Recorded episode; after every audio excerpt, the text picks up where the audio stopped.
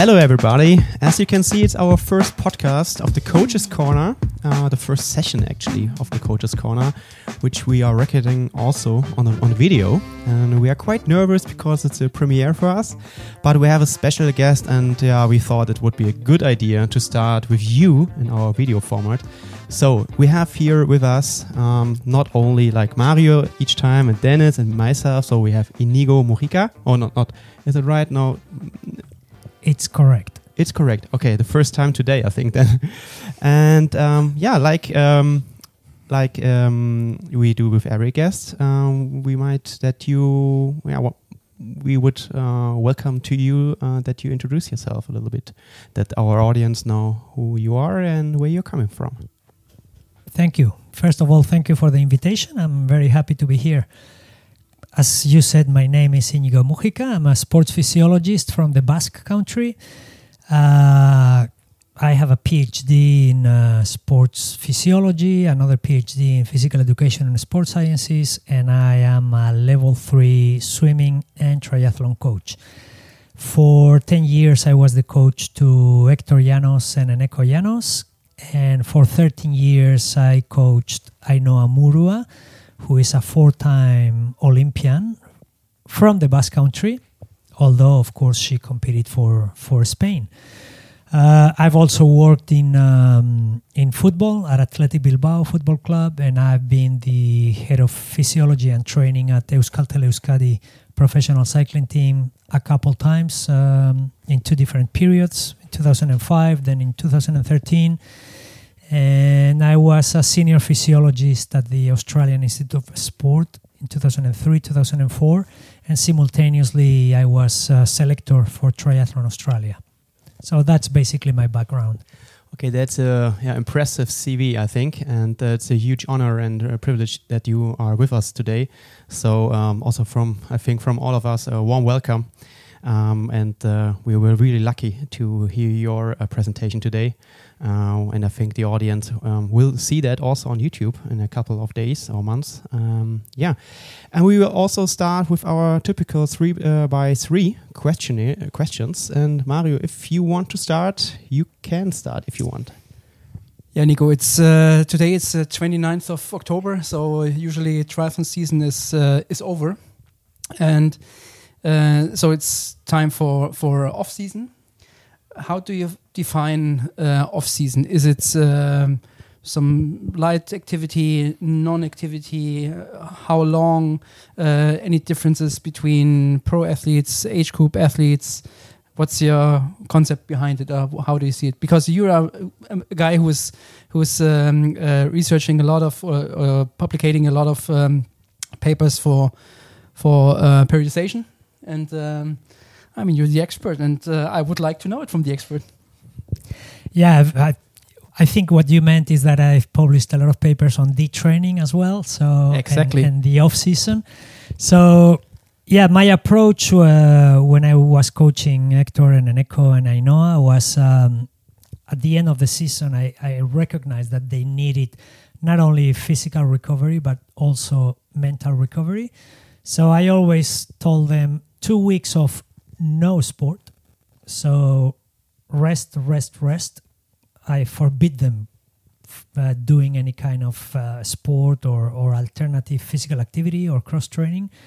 Then two weeks of physical activity unrelated with triathlon. So they could do anything they enjoyed except for swimming cycling and running. So it, it, we were lucky that both hector and eneko loved uh, surfing so they were allowed to go surfing they also love to go hiking in the mountains, go to the Pyrenees, etc. They were free to do uh, hiking as long as they wanted in the mountains. Uh, play uh, jai alai, which is a Basque sport, a Basque racket sport. They were free to do that. I know as well uh, for two weeks, Mhm. and then we would start the season with some uh, light weight uh, weight training and then progressively introduce swimming cycling and running so basically it was two weeks of no exercise then two weeks of alternative exercise and then we would start the season again Okay, and was it uh, strict four week, like two weeks off? Yes. Four Yes. weeks, and uh, afterwards, okay. I would make a program indicating two weeks of nothing, two weeks of whatever you want to do, but let me know what you did. So I kept track of that as well, because uh, you know I talked about uh, quantification and monitoring today. I think that it was important for me as well to quantify that off-season activity, and then I would start providing them with the with the official training program to start the season. I'm some kind of happy that uh, you, as an expert, is uh, is giving the the advice because I, as a coach, I always have problems uh, when uh, prescribing off season to primary age group athletes. They don't want to have an, an off season because they're afraid they are losing fitness. And um, I said it's uh, it's mandatory to do um, an off season to to um, recover full and um, all the listeners listen to him. He- He's he's a man, and um, I would I would recommend that um, the same. Two weeks completely off, two weeks easy hiking, and uh, I, I do it the same st- same style. Of course, they are losing fitness, but they also need to give their bodies some rest and recovery, and they have to get some mental recovery as well, get their heads off triathlon and think about something else, Yeah. spend some time with family and friends, and do do something that actually prepares them for the new season and gives them uh, the um, the desire to. Uh, to undertake another season when they come back. I, I compare it to like uh, I compare it with uh, mountain climbing. Cl- mountain climbing, if you reach the top, in terms of fitness, you have to to go down because you can't live on the top forever because of uh, lack of oxygen, and uh, that's my picture. I try to um, try to describe it that it's necessary to to calm down. It's um, not that easy sometimes because people they don't want to lose their their their abilities and they are afraid of it and uh, it's a hard uh, hard process to explain You know, in my case, I would always show them the reason for this. And I would say, well, here are my scientific papers about detraining. This is what happens when you stop training for two weeks, when you stop training for longer than two weeks. The physiological changes that are going to take place during those two weeks of nothing, we know which they are. We know they are not very important, and we know that you will recover uh, fairly quickly from two weeks completely off by doing some alternative exercise for two two more weeks and then starting slowly but surely your training process to uh, to approach the new season. So I would always try to educate the athletes rather than telling them you sh- this is what you should do because I say so. Now this is what you should do because the scientific evidence is here and this is the reason for what I am prescribing. Yeah. I've I've seen athletes if they don't take the off season, they tend to have um, a, a potential for injuries. Maybe in end of January, beginning of February. That's my that's my um, my observation. Sorry, my observation. Um, end of end of January and uh, beginning of February is a little bit of peak of injury, being prone to injury. Maybe. And I think that uh, what you just said is that you have to educate the athletes is something that nowadays, because of the big Norwegian hype train, uh, like Olav Aleksander Bu is doing the same. I think he's educating the guys to really what to do and why to do and what would happen if they do a, uh, did it uh, or do it differently. That has always been my approach. I uh, I always told the triathletes that I coached if I prescribe a training session and you ask me why that particular training session and I cannot explain why, don't do it. You have the right to tell me that you are not doing that session because I cannot explain the reason for that session. And I always said that I like to uh, teach them how to fish instead of giving them the fish. Yeah, I think that we can all agree to that. Um, and this is something like I was always a fan of your publications actually because you could all, all always feel that you are really a practitioner and I could always understand your papers. Like you know how it is. Sometimes it's really complicated, and sometimes you think, okay, this guy is like a, a scientist but not a practitioner. But in your case, it was always different. But regarding um, the monitoring of training load, um, which I think is one of your key areas that you, um, yeah, um, did studies on actually. Uh, what do, would you do if you would have access to all um, gadgets or technologies uh, today? And what would it be if it's just a basic, basic version, like, like you said, if you would have no money at all? Hmm. Well, if I if I had access to every single gadget in the market, the first thing I would do is look for the scientific evidence backing the validity and the reliability of those gadgets. If they were valid and reliable, then I would consider using them because the more information you have, uh, the more chance or the bigger the chance that you will make less mistakes and you might succeed with succeed with your training program. So that would be the first step. Analyze the validity and the reliability and the uh, signal to noise ratio of those gadgets and only use the ones that have proper uh, scientific validation. If I had no money at all and if I had no access to any technology or, or any other means of quantifying uh, the, the, the training load and the adaptation process of the athletes, I would always rely on the subjective perceptions of the athletes and my objective observations and subjective observations as, as well.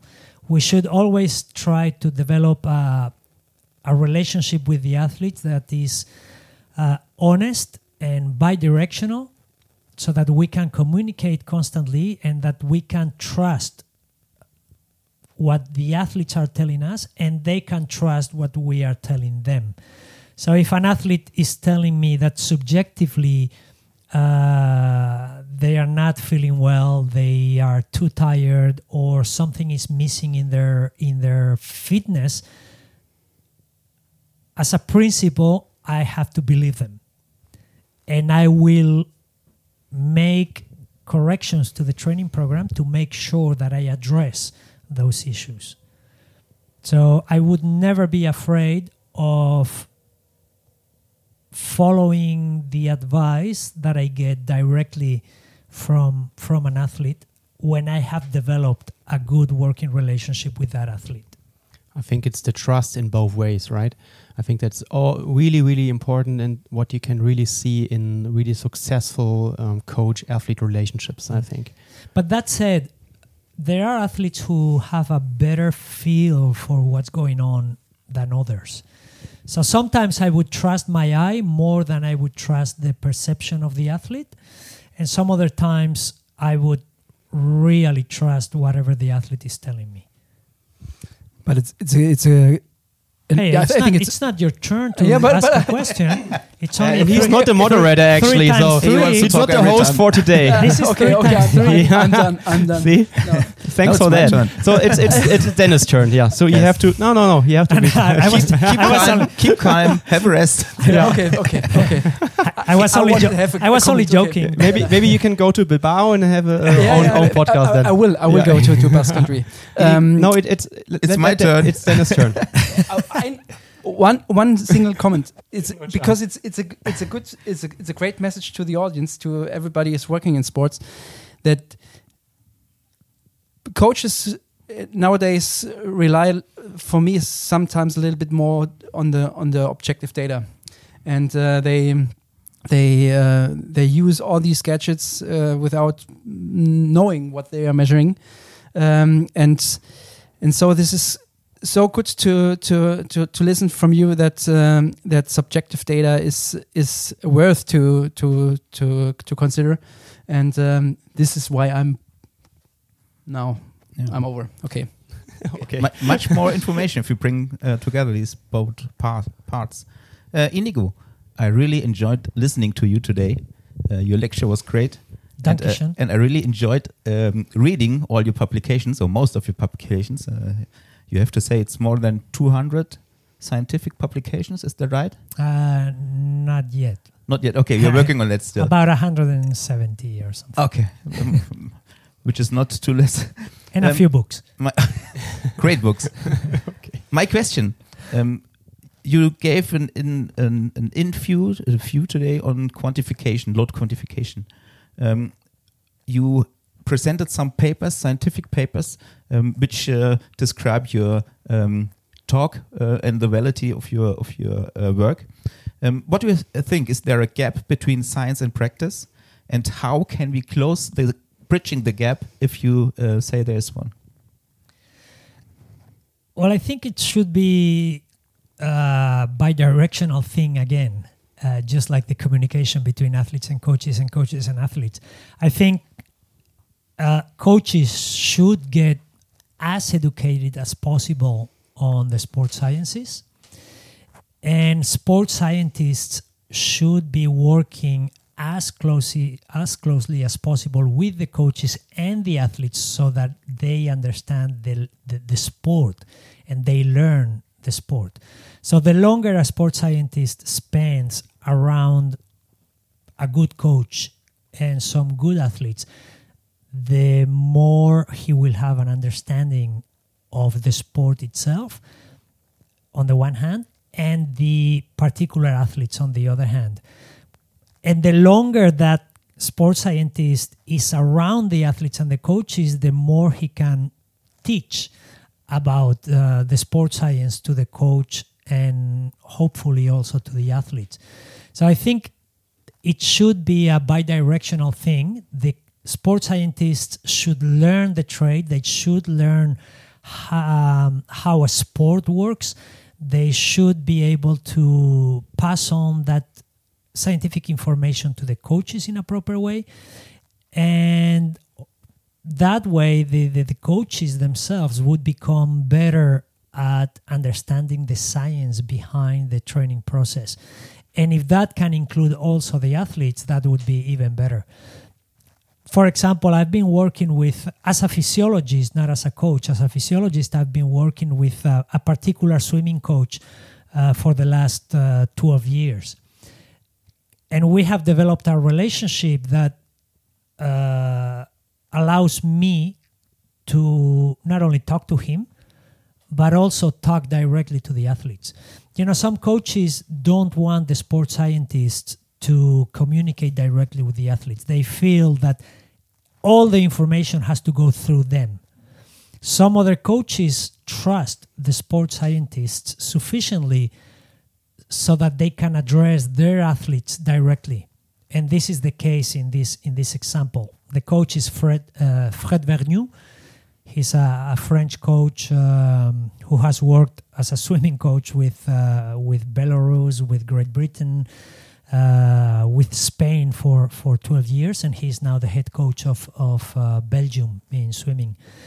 And uh, we have such a good working relationship that uh, whenever I have something to say to the to the athletes, he says, "You go ahead, you go and tell them because you are going to pass on the message probably better than I would." So I don't want any of that information to get lost in translation. So he trusts me to communicate directly with the athletes. And that way, the athletes are also learning what the sports scientists can contribute to their preparation. So in a way, experience is the key. Yes, of course. Uh, there are really good uh, sports scientists who are not necessarily very good communicators, who are not necessarily good at exchanging information with coaches and athletes. And there are some sports scientists who might not have uh, such a solid background in terms of uh, scientific publications or books or whatever, but they really connect with the coaches and the athletes. Maybe because they have a background in that sport, maybe because they they simply have a a different character that that connects with uh, with that particular group and obviously you can also learn that through experience I think the the Dutch Federation, so the, the, the Dutch the Dutch Olympic uh, Committee is doing a great job in this because they have like um, embedded sports scientists Mhm. who are working closely together with the coaches. It's not a question; it's just a remark. So you're you're going next. remarking as well. no. Well, that was something that was have to hold it started to at the the. Australian Institute of Sport. Uh, It was an idea from Allan Hahn yeah. at the Department of Physiology, and he was the one who came up with the idea of uh, of uh, sports-based PhDs, and those students would be embedded into the sport, and they would do only applied research that would contribute to performance, and at the same time they would be collecting they would be collecting data towards publication of scientific papers towards finishing their PhDs Yeah, great. and that model has been uh, exported to uh, different countries and different sports around the world. Uh, thanks for that background. Yeah. Okay. So a second one, um, we listened to a, to your lecture about um, load management or load uh, monitoring. So recovery is part of uh, load monitoring or of, of load management. Um, any recommendations about recovery strategies besides the proper amount of uh, carbs and uh, proper amount of sleep? Like we listened uh, today from, uh, we, we heard about um, the Norwegian hype train, and uh, Kristian Blummenfelt uh, quoted that um, that's their only recovery strategy. Any any recommendations? Well, I've always had a focus on on recovery because I don't understand the training process as the time you are training. To me, the training process is the time you are training plus the time you are recovering and adapting to that training. So I've always had a strong focus on on the recovery side of of that cycle. Um, and nowadays, I follow the same principle. I try to only implement recovery strategies that have uh, a scientific evidence to back them up. And I have a lecture about the uh, scientific evidence behind all the recovery strategies that are being used by elite athletes um, in different sports. And we know that, of course, number one is uh, proper nutrition, proper hydration, and, and proper sleep. And I always say in that in that lecture about recovery, the first message is unless you get that right, forget about everything else. Everything else is not gonna do anything for you unless you are sleeping properly and you are eating and drinking properly. Once you have that under control, there are some recovery strategies that have some scientific evidence to back them up. And that includes uh, there is some evidence that massage can do something for you. There is evidence that foam rollers can do something positive for you. There is evidence that um, ice baths can do something for you. Uh, compression garments can do something for you. But there are other uh, strategies that might be either less effective or might have no positive positive impact on recovery. There might be a placebo effect, and as long as there is no well-known negative impact, you might as well use it if the athletes like them. I think the words can and could are really important here. Oh, thanks for that. And a special special problem in, in triathlon because uh, triathletes tend to buy everything and uh, oh, triathletes love the yeah, gadgets, yeah, and you can't sleep. Uh, you can't buy sleep. particularly age groupers. Yeah, yeah. Um, and so this is uh, all, uh, a good a good message as well. Yeah. Um, regarding your last answer, actually, uh, you took away maybe my second question, but I, I will repeat it and Okay, maybe you your can. turn. Perfect. Yeah. So you're the host now. Uh, now, um, so maybe you can jump in it in it a little bit uh, deeper. So my question is like monitoring, recovery, and adaptation. Can you define how you understand those terms and how you work with it? I think they are like really different, and you just mentioned it already. When I talked this morning about uh, monitoring athletes' adaptation, basically you are monitoring whether an athlete is recovering properly from single sessions and from the accumulation of training sessions. So whenever I check morning heart rate, uh, morning peripheral oxygen saturation, hydration level, uh, body mass, uh, skin folds, the rating of fatigue, the rating of recovery, the willingness to train. What you are doing is monitor recovery. Because if you find negative values in any of those markers, what you are identifying is a lack of recovery and an excessive fatigue from day to day. So, daily monitoring is basically a way of assessing recovery from single training sessions, daily training sessions, and accumulated uh, training sessions. And if you don't have any means of measuring that recovery or or estimating the level of recovery of the athletes, you can always use some very simple but well validated scales, such as the ROF scale, the rating of fatigue scale, that will give you information not only about acute recovery but also about more chronic level of recovery from the athlete because if, if you assess fatigue you are also assessing recovery if an athlete tells you that they are not properly recovered they are simultaneously they are telling you that they have accumulated fatigue. Or if you ask an athlete what is your level of fatigue, you are to- you are asking them about the inverse of their recovery level. So any any well validated scale of fatigue can act as a well validated scale of recovery. And what about adaptation? So how how would you define adaptation then? So in in comparison to recovery. Well, if if on a day-to-day basis the athletes are recovering properly, and you know that you have designed a training program for a reason, and remember what I said before: if I cannot explain why you are doing this, don't do it. Well, as educated coaches, we should make a training program that makes sense and that has some goals and uh, that is supposed to lead to peak performance at the right time of the year. So, if you believe in your training program and the athletes are recovering properly on a day to day basis, at least in theory, that means that your athletes are adapting well and they should be able to perform at the expected level or on a day to day basis. Thank you. Uh, that's perfect. I, I, hope that everybody uh, listened and uh, learned from that. Thank you. Very inspiring, Nico.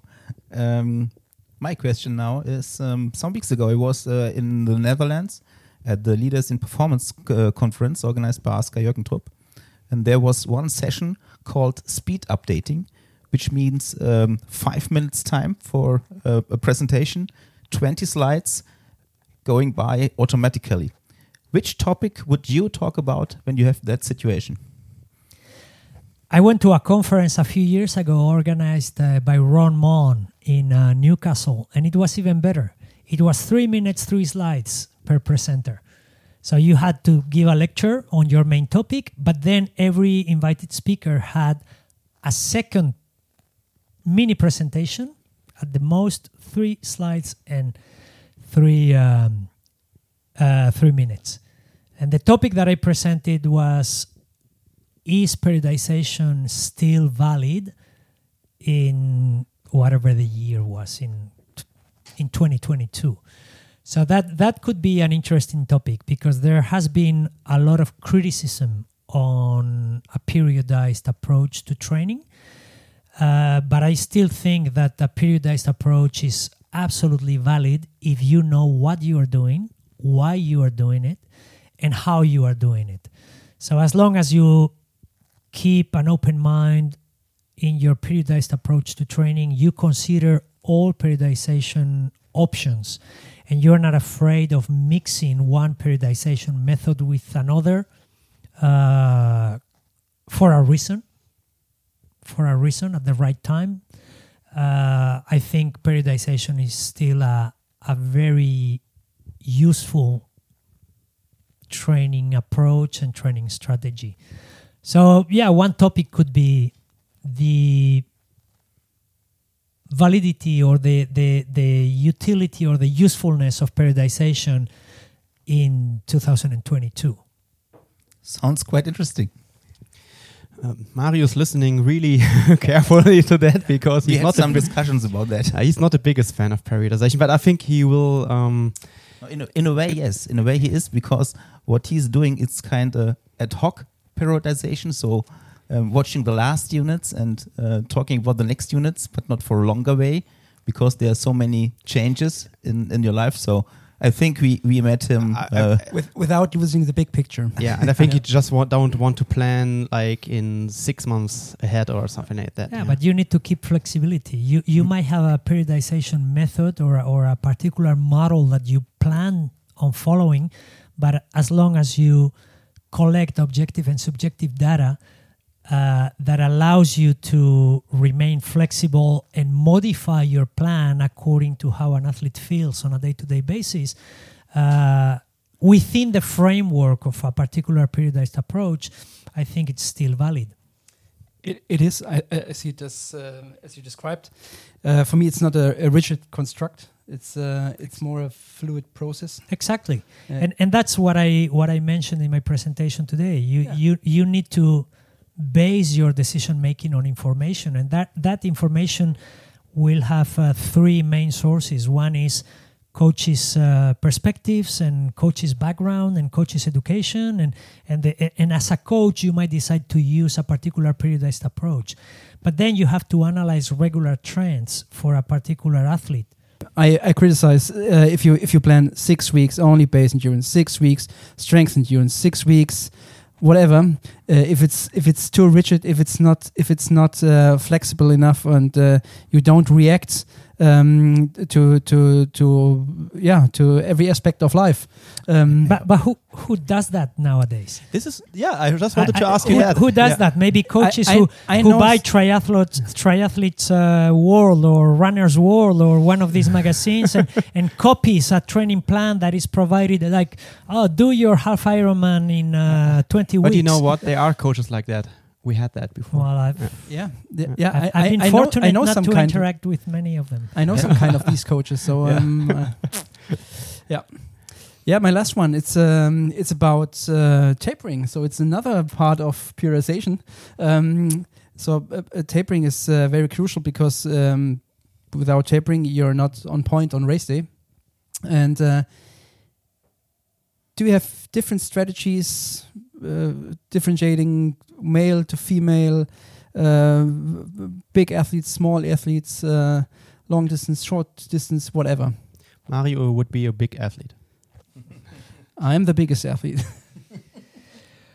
Well, I've only been uh, doing research on tapering for 30 years, and uh, so I don't have an answer yet. nah, nah, the reality is that, uh, again, I try to put in place my training programs based on the scientific evidence. And there is no scientific evidence indicating that the taper should be different for males and females. There is no scientific evidence indicating that uh, the distance or the duration of the of the event is going to determine uh, the type of taper you are going to do, and there is no scientific evidence indicating that your physical characteristics are going to determine the type of taper that you do. What is going to determine the type of taper that you should be doing is your individual profile of adaptation and loss of adaptation. So, within some general recommendations that are going to be beneficial for the big majority of athletes, irrespective of distance, uh, gender, uh, caliber, then you should try to fine tune your tapering approach and individualize. And the only way to do that is by trial and error. Mm. There are some general recommendations that apply to the majority of athletes, but then ideally we should fine tune based on trial and error. And those trials should be performed in less important competitions so that we can fine tune and optimize for the most important competitions. Yeah, when I when I work with experienced athletes and they have a certain tapering pattern, maybe um, I say, okay, let's do it like this because you made great experiences, had success with it, and um, if it's fine for me, we can we can do it uh, like you did it uh, the last years, and um, this always worked because if people, that's my my my point. If if people know what to do in the race week or maybe the week before, um, they get some kind of confidence out of it because they realize that it was bringing their success in the in the in the in the, in the races before, and um, so they are making their decisions, and uh, I say, okay, I'm I'm out, I'm I'm fine with it. That's okay, and I agree with that. But if you don't try new ways of tapering, you might never, never find find Yep. new levels of performance. That's so next year I can come back and I can do a presentation about tapering, and uh, you would be surprised what uh, by what you can get trying new things. I, I read your book several times about tapering. Um, yeah, it's a good one. Nice. R- recommendation. Yeah, absolutely. Um, so you just gave us today, like in your presentation, and also like in this uh, format here, uh, super, I think, uh, insight into the last thirty years of your, um, yeah, scientific uh, work. And uh, but we always try to look in the future here in this podcast. So looking from now in the next five to ten years, not like twenty years or so but five to ten years what do you think or what do you wish for what we really need or what do you need actually to get more insights for your athletes that you still prepare for uh, competitions or to have a better insight in adaptation or recovery or whatever. I mean you are really free here in this question. Uh, I wish I can maintain the same level of uh, excitement about learning, about trying new things, about implementing those things that will hopefully contribute to the to the performance of the athletes. I cannot tell you, uh, oh, this is where the future is heading because uh, you know in, in research you keep getting new findings and and and you keep looking for uh, the scientific evidence that will underpin your uh, your applied uh, activities. And because i always like to first of all i like to use the scientific evidence and apply it to my training programs but i understand that coaches should be explorers. And that's something that I heard once uh, very well explained by um, by Canova, the coach of uh, many African marathon runners. He said that coaches are explorers that need to go in uncharted territory and try to. It's a little bit what I said about the taper. If you don't try new things, you might never find the true uh, peak performance of your athletes. So you need to explore new territories, and sometimes you will discover uh, something magnificent on the other side. And sometimes w- you will need to retreat back and say, well, this is not the right way. I have to go in another direction to, to discover something interesting. Uh, so I, I want to keep using the scientific evidence to improve the performance of the athletes, but at the same time, I want to try new things that might not have the scientific evidence yet that but that might give us a performance advantage for a few years and then i will do the background research to try to explain why those things gave such good results Yeah, great answer. Thanks for that. But, um, most of our guests, when I um, asked them that question, answered like, "Okay, I don't know anything about it, but maybe it can help us, like artificial intelligence, to better understand the data." Because I think every coach today talked about, "Okay, we collecting really huge amounts of data." um, but it's really hard to to deal with it. Mhm. And on the other hand, I think that's really what you just asked is like to really close the gap between science and practice. I think that's really a big task for all of us. This is why we are sitting here actually to try to uh, close this gap. But um, do you have any experience uh, working with like high technologies like artific- artificial intelligence?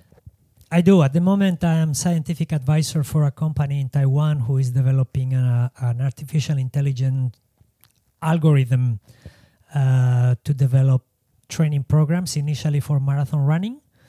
I can't tell you more about it for now, It's okay. but uh, but uh, there will soon be something uh, in the market. Me, me Uh, too. Me too. But but but you know i i like the the artistic part of coaching as well. So although artificial intelligence might contribute to improve the the training of thousands of recreational athletes i think for the individual elite athletes that we might work with there will always be that artistic part um, Great, yeah. because as I said today, and and and f- using the words of uh, Gennady Turetsky, the coach of Alex Popov, the art of coaching is the art of communication, and you cannot communicate with an athlete uh, through artificial intelligence, No. in my opinion. And it, it could be like a tool or a really helpful tool for even elite athlete uh, coaches. Sorry. another Yeah. tool in the coach's Mm. box. Yeah. Just to identify some patterns or, Yeah. or something like this. Yeah. Mm. Which you know, you know, I if you have a fit file, like every second you have a data point, and you run for one hour, you have three thousand six hundred data points, so to say. And I think that uh, even like modern training platforms, they help us because Yeah, I, if you give you this file, you wouldn't see anything. I, I talked before about uh, identifying regular trends, and Yeah. and that type of tool can help us identify those regular trends that maybe we don't see on a day-to-day basis, but when we see an accumulation of points that show you that regular trend, you might say, "Oh, I never realized that that was happening." So I'm gonna keep that in mind uh, when I put together my next training program. in So, a way, you, yeah. you perfectly nailed it in my uh, um, in my uh, thinking. You nailed it. Coaching is art. So this is a, a part of bringing all the piece together. Um, today you talked uh, very much about objective data, uh, also about subjective data, and uh, throughout the last years, you made experience in different sports, in swimming, in cycling, soccer. Uh, my question is, in which sport these data were used in the smartest way? Are there differences? Oh, um, my approach has always been similar, irrespective of the sport I was working with. My role when I was the head of research and development of the Athletic Bilbao Football Academy was to implement uh, as much sports science based into the training programs of the of the players to optimize their adaptation and to optimize their development and that has been my approach also in swimming and that has been my approach in cycling and and and uh, and also in triathlon so uh, I can only talk about what I did. I, I, I try to always avoid telling people what they should do. I I talk about what I do, and if people think that is useful for them and they wanna use a similar approach, okay, that's that's up to them. But I never tell people what they should do. I tell people what I do, and then they decide. So I cannot tell you whether other people were doing things in a better way in one sport or the other because I, I only focus on my own experience and, and of course if I can learn something from someone that's that's my objective. I, I I'm a permanent student of of uh, sports science and training science and, and sports physiology.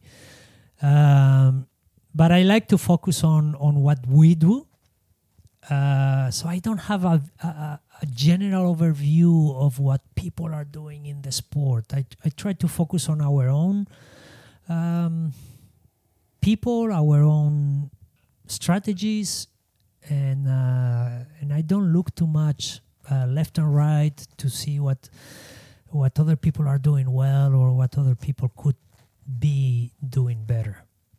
Another inspiring answer. Hmm. Thanks. I like to know what's going on around the world and what other countries are doing, but I don't get obsessed by that because sometimes what other countries are doing uh, is beyond your reach.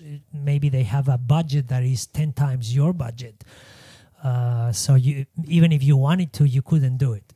You might learn something, uh, and and then you might be lucky to be able to apply something similar, or or maybe you might be even luckier and and go beyond that level and and uh, and improve uh, beyond what those other countries are doing. So you should always be up to date with uh, what's happening in in your sport uh, but always put it in perspective depending on what athletes you have, what athletes you are working with, what coaches you are working with, and what uh, means you have to try to help those athletes and those coaches. I don't know if that makes sense, but to- totally, actually. So I think with our three times three format, we are finished. But I think Mario has one question left. again, No, no, not, Yeah, a, not, a, not a question. He's just, three just, plus three plus four. You know, it's always like that. Just, no, no, not question. Just, just another comment. You, as a researcher with 30 years experience, 170 plus whatever um, publications, you describe yourself as a permanent student. This is another extremely, extremely, yeah, key message. It's it's it's good to listen because there are some coaches out there who, um, yeah, think they know everything, Hmm. and uh, it it never has to stop learning. Oh, of Never. course, of course. Uh, somebody said if you stop learning, you stop uh, living. Living, Yeah. Uh, I yeah. think it was Einstein who said that. or- yeah. And um, I, I often say that I've never worked in my life because I've always been a student. Yeah, And uh, yeah, I get paid to do uh, things, but uh, I don't think it's work. It's just fun. yeah, it's, it's a key message. It's, Yeah, I Thank mean, so this much. is why you are so successful in what you do. I think if you are passionate and you really like uh, what you do, what's what's your job, so to say, I think that uh, speaks for you. And so I think uh, last words from my side uh, is that um, please up, keep, uh, please keep up this great, great work. I think for me, you was you were al- always one of my role models, being a sports scientist actually, and I was always really looking for your new papers. So I saw a lot of uh, them uh, today. Uh, and I think, um, yeah, you're one of them who really bridged the gap, actually. And I think keep up the good work. And uh, yeah, and I think we are really thankful that you have been with us today and that you have such a nice presentation that you can also watch. I think we will link it under this video. Chris will do this. And uh, yeah, so see you then hopefully next year for the next topic of tapering, right?